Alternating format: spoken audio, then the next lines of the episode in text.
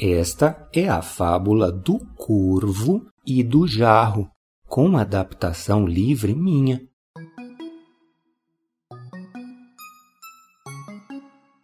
Um corvo, quase morto de sede, foi até um jarro, onde ele achou que ia encontrar água.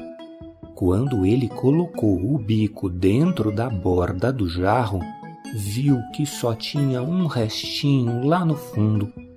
Era difícil alcançar com o bico, porque o jarro era muito alto.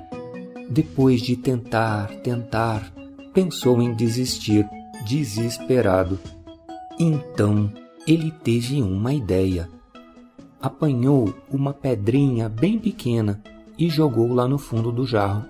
Jogou mais uma, e mais uma, e mais uma, e muitas pedrinhas.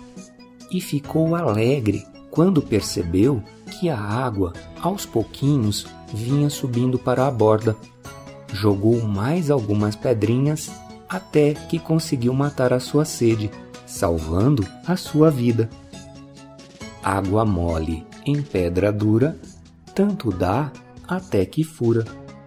Esse é o fim.